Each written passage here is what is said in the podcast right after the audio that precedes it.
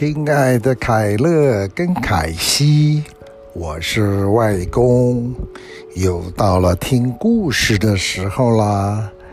今天呢，讲什么故事呢？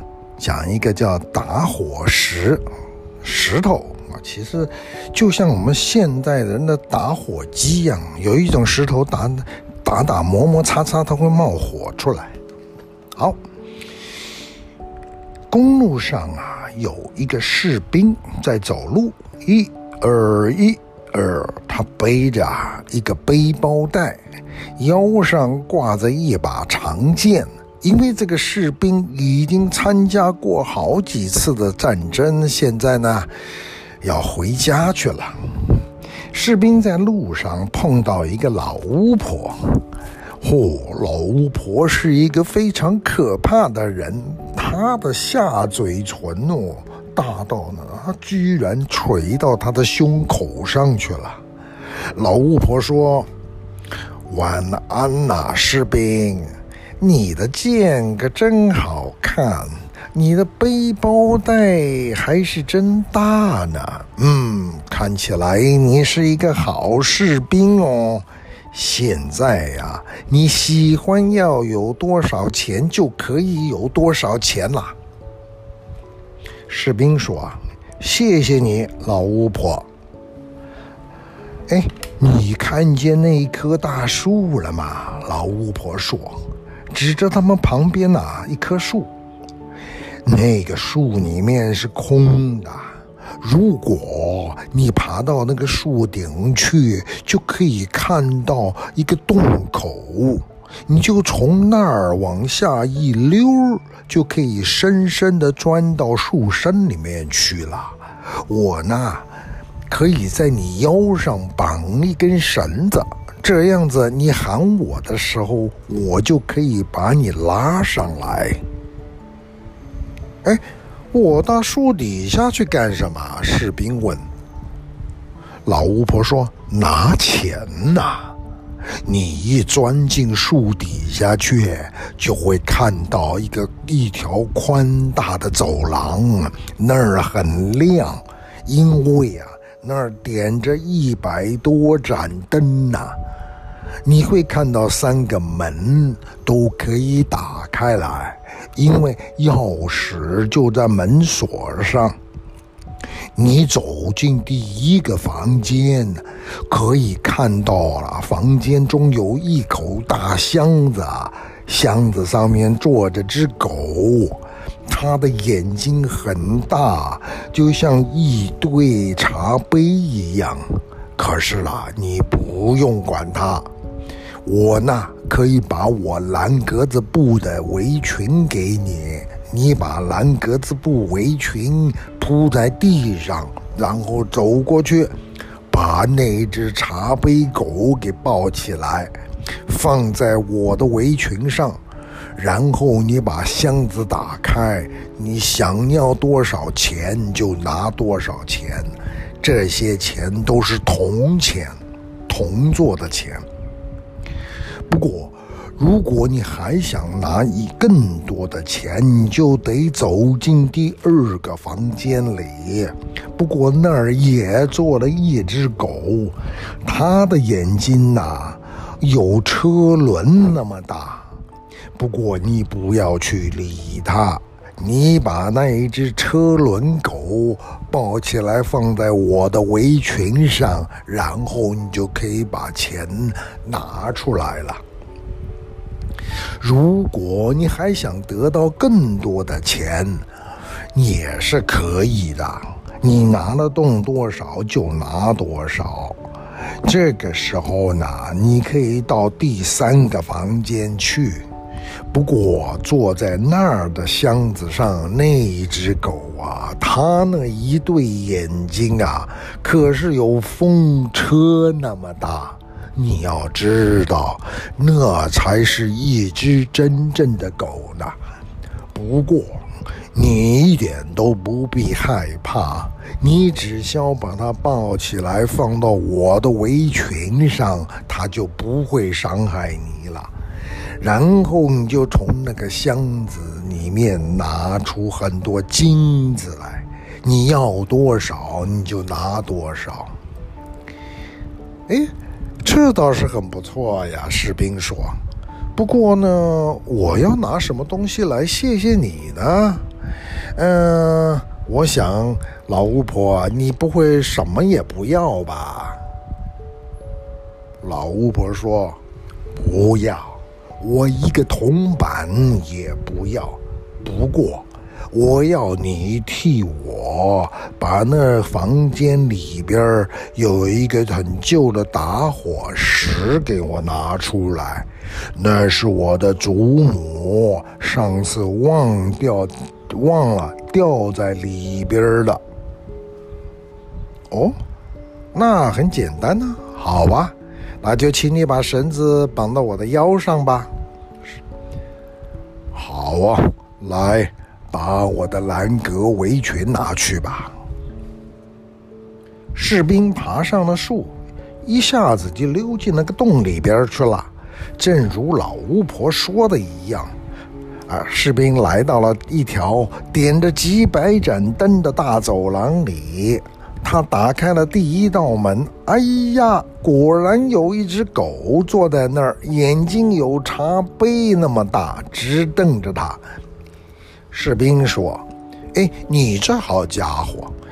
真是好大的眼睛！于是呢，他把这只茶杯狗抱到巫婆的围裙上，然后他就拿出了好多的铜板，他的衣服能装多少就装多少，装满了之后，士兵把箱子锁好，把狗又放到上边，然后呢，他就走到第二个房间去了。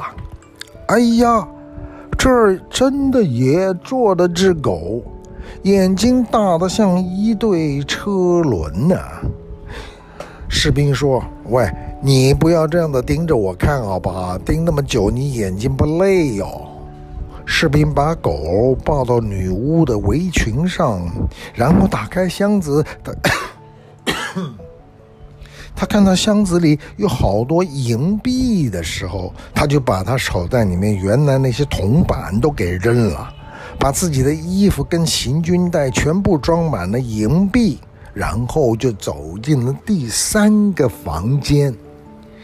怪怪隆地咚，这可真有点吓人。这只狗两只眼睛真的有风车那么大，他们在脑袋里转动的简直像轮子一样。呃，晚安，士兵说。然后把手举到帽子边上，行了个礼，因为他以前从来没看过这样子的狗。不过，士兵对着狗看了一会儿，就把这只大狗给抱下来，放到地上，然后打开箱子。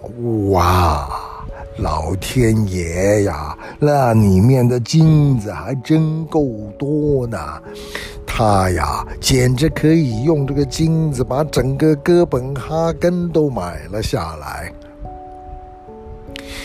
还可以把他所有喜欢的蛋糕、饼干都买下来，还可以把全世界的玩具士兵啦、木马啦，全部都买下来。是啊，钱可真是不少。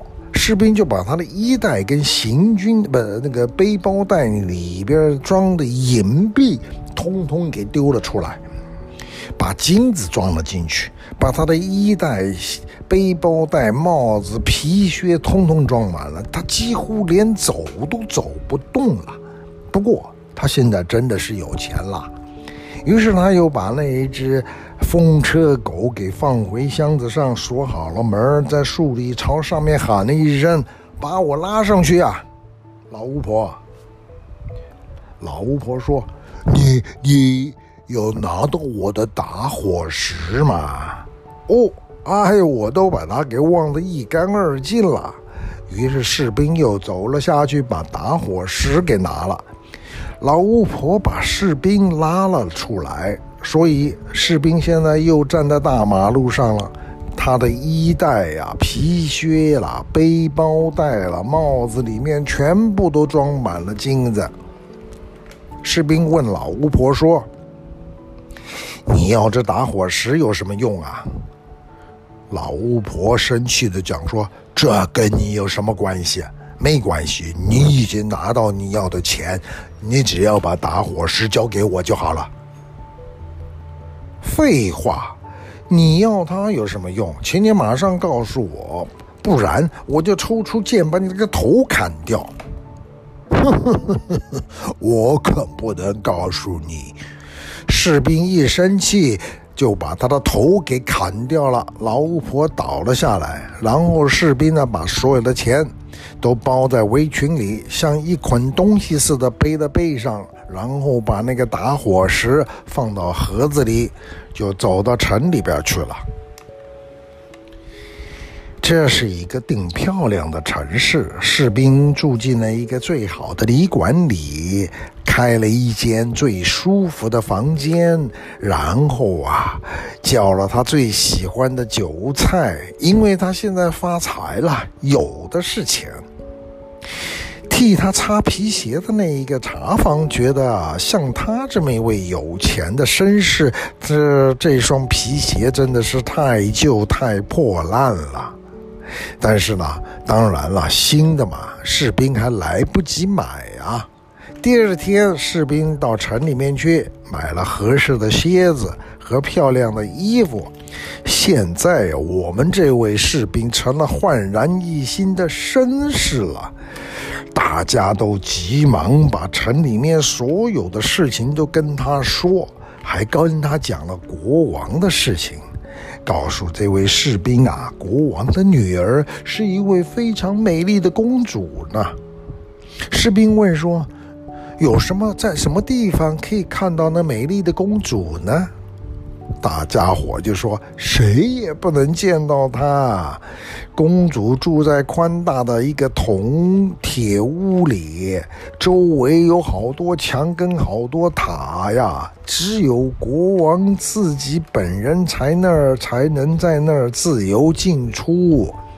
因为呀，以前曾经有一个预言说，公主将会嫁给一个普通的士兵。”国王可不愿意公主嫁给士兵，就把自己的女儿公主给关到那个铜、那个那个铁做的呃地方去了。士兵心里面想：哎呀，我还真想看看这位公主呢。不过，士兵现在生活得很愉快，常常到戏院里去看戏，还到花园里去东逛逛西逛逛，然后看到穷人呐，就送钱给他们。这一种善良的行为，呃，是因为士兵自己能够体会到没有钱是多么可怕的事情，因为那他自个儿呢，现在有钱啦，有漂亮的衣服穿。于是呢，好多人都跑来跟他交朋友。这些朋友都说他是一个很了不起的人，很很有好心的人。这一类的话让士兵听起来很舒服。不过，士兵每天只是把钱花出去，却不会赚钱。所以每天花钱花着花着，最后又只剩下两个铜板了。因此，他就不得不从漂亮的房间搬出来，住到顶楼的一个小小破烂房间去。皮鞋呢，也只能自个儿擦了，破了也只能自个儿用针来缝了。然后突然之间，所有的朋友都不见了。有一天晚上，好黑好黑，这个士兵啊，连根蜡烛都买不起。这个时候，他突然想起来，哎，自己还有一根蜡烛头，哎，放在那个打火石的盒子里。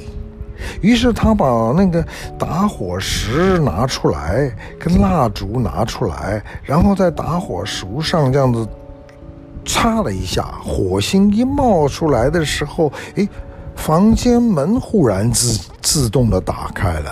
他在树底看见那条眼睛有茶杯大的狗在他面前出现了。茶杯狗对士兵说。哦，我的主人有什么吩咐吗？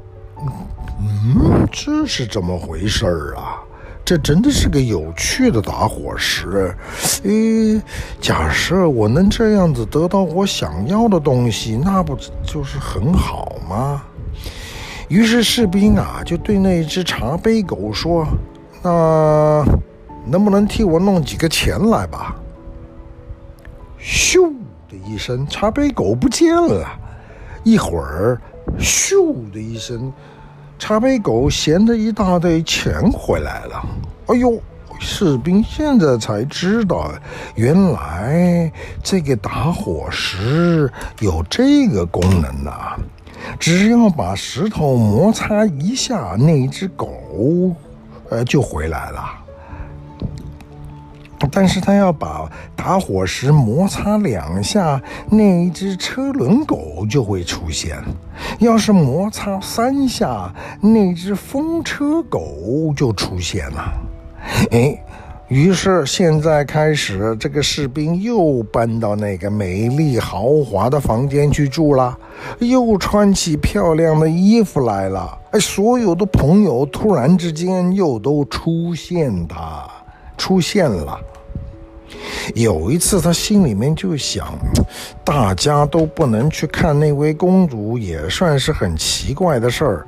大家都说她很漂亮，可是她因老是公主，老是一个人被关在那个塔里面，有什么意思呢？难道我就看不到她一眼吗？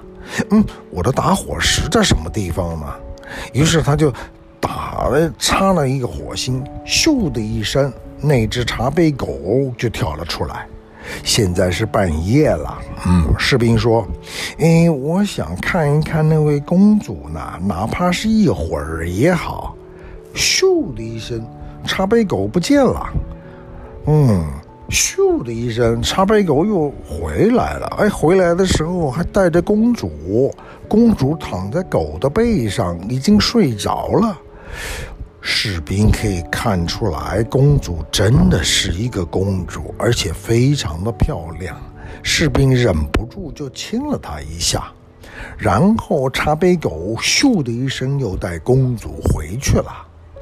天亮以后，国王跟皇后正在找公主喝茶的时候，公主说：“啊，她晚上做了一个奇怪的梦。”梦到了一只狗跟一个士兵，而他自己嘞躺在狗的身上，还有那个士兵还亲了他一下。嗯，皇后说这是一个很奇怪的梦啊。第二天夜里，国王就派了一个老宫女守在公主的床边，来看看这到底是梦呢，还是什么奇怪的东西。那一天晚上，士兵又想看看公主，于是茶杯狗咻了一下子，又跑到皇宫来，背起公主，咻的一下跑走了。老宫女穿上鞋，以同样的速度在后面追赶，然后就看到那一只狗跑到一栋大房子里去了。老宫女想说：“啊，我知道你们跑到哪里去了。”于是老宫女就在那个门上啊，用白色的粉笔画了一个大叉叉，然后她就回家睡觉，回皇宫睡觉去了。不久，茶杯狗就把公主送了回来。不过，茶杯狗在送公主回来之后，看到士兵住的那一栋房子上门上画了一个叉，哎，茶杯狗呢就拿了一支白粉笔。然后在城里面所有的门上面都画了一个叉子。早上，国王、皇后跟老宫女就所有的官员很早都起来了，要去看看公主晚上被带到哪儿去了。国王看到一个房子门上画了一个叉子的时候，他就说：“哎，在这儿。”那，皇后一看另外一个门上也有一个叉子，说。亲爱的国王，不是在这儿吧？这个时候大家都说：“哎，那儿有一个叉，哎，这边也有一个叉。”因为他们不管朝什么地方看，每一个门上面都有一个叉。哎，大家觉得这样子找恐怕找不到了。皇后啊，是一个非常非常聪明的女人，她就拿出了一把金剪刀，把一块布剪成了几片，然后缝了一个很精致的小袋子，在袋子里面装了很细很细的荞麦粉，然后皇后把这个小口袋呢，就绑在公主的背上。这样布置好了以后呢，皇后就在那个小口袋上面剪了一个小洞，好叫公主走过的路上都会撒上细粉。到了晚上，茶杯狗又来了，茶杯狗把公主背到背上，带着她跑到士兵那儿去。这个士兵觉得现在非常喜欢这公主。他很想自己成为一个王子和公主结婚呐、啊。茶杯狗完全没注意到面粉呐，就已经从王宫那儿一直撒到士兵那个房子的窗台上去了。因为呢，茶杯狗就在这儿背着公主爬墙爬进去的。隔天早上。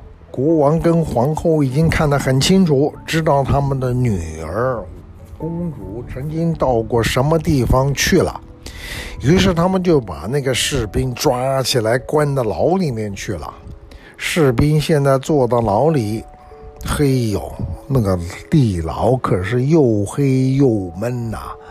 好多人在地牢的外面跟士兵说：“明天呐。”国王就要把你上绞架杀死了，这句话听起来可真不是好玩的。而且士兵把打火石也忘在旅馆里了。又隔了天早晨，士兵从牢里面的铁窗看到外面好多人跑出城，要去看他上绞架。他还听到打鼓的声音，听到国王的士兵在走路，所有的人都向外面跑。这中间啊，有一个那个鞋匠的学徒，他还穿着破围裙跟一双拖鞋，跑得好快，连他一双拖鞋也给跑飞了，撞到一堵墙上。士兵就坐在那儿，在铁栏杆后面朝外望，然后就喊着说。喂，你这个鞋匠的小鬼，你别跑那么快啊！我还没到刑场之前，没什么好看的。不过，假如你给我跑到我住的房间去，把我的打火石拿过来，我可以给你四块铜板。但是你得跑快一点哦。这个鞋匠的学徒一听到有钱可以赚，所以提起脚就跑，把那个打火石给拿来交给士兵了。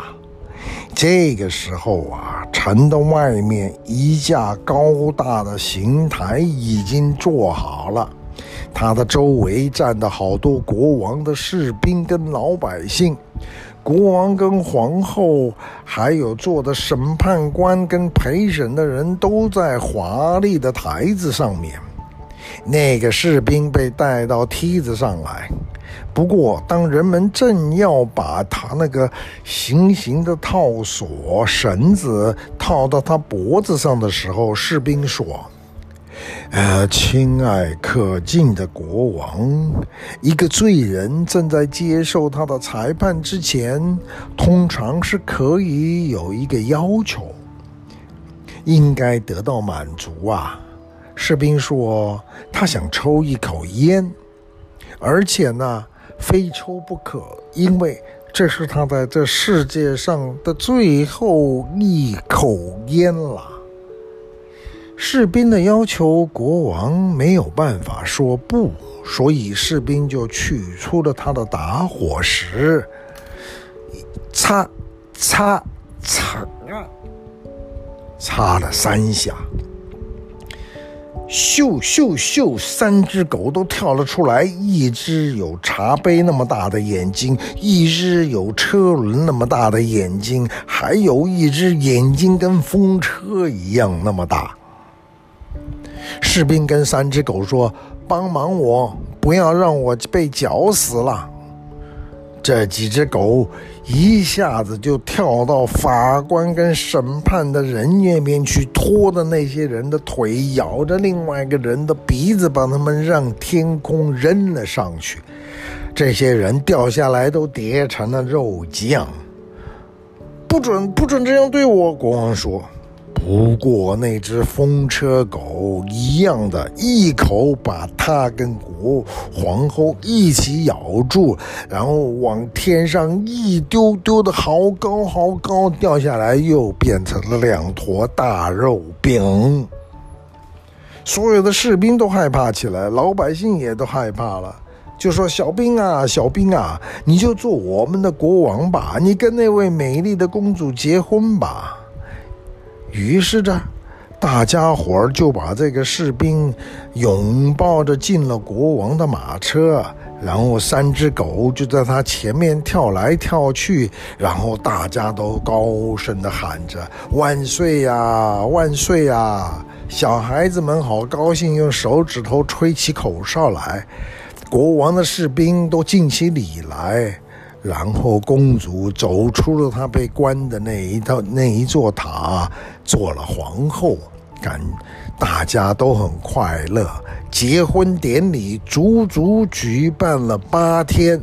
那三只狗从此以后也住到皇宫去了，每天坐在长桌子旁边，跟士兵、皇后一起吃饭。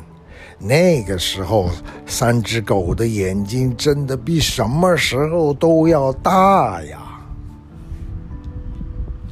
亲爱的凯勒跟凯西，这三只狗跟士兵的故事是不是很奇怪呀？